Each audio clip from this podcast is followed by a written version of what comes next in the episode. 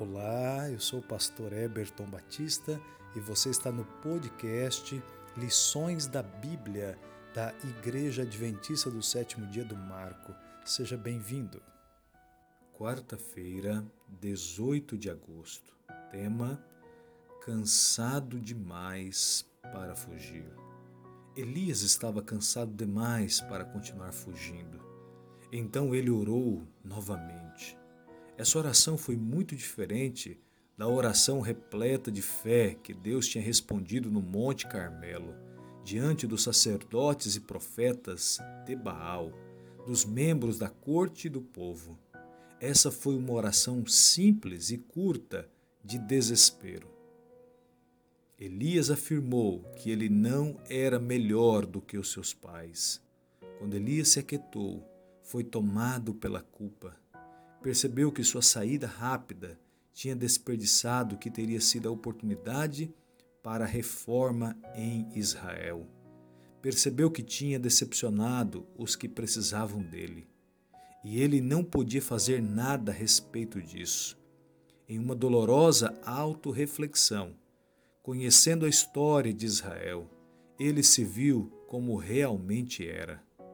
A revelação de quem nós somos é dolorosa Devemos ser gratos pela promessa de que, embora sejamos pecadores, em Cristo Deus nos verá como Ele vê Jesus.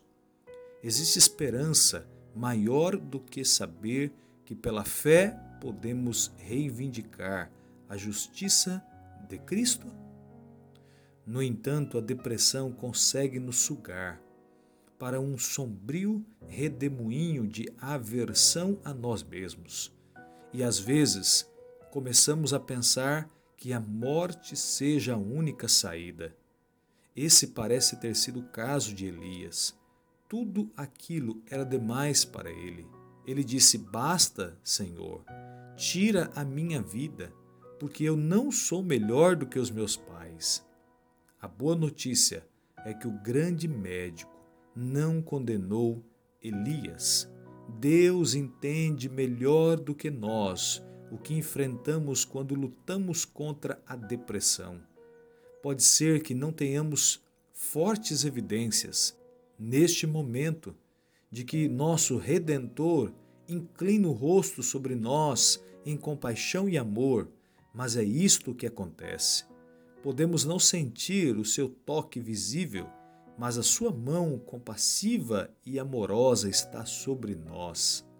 Deus sabe e entende que a viagem será longa, longa para nós, mas às vezes Ele tem que esperar até que paremos de fugir.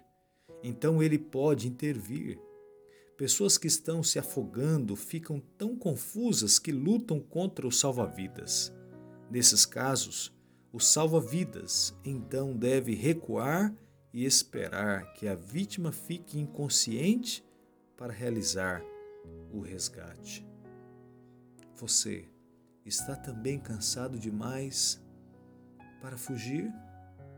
O Salmo 34, verso 18 diz: O Senhor está perto dos que têm o coração quebrantado e salva os de espírito abatido. Que Deus te abençoe.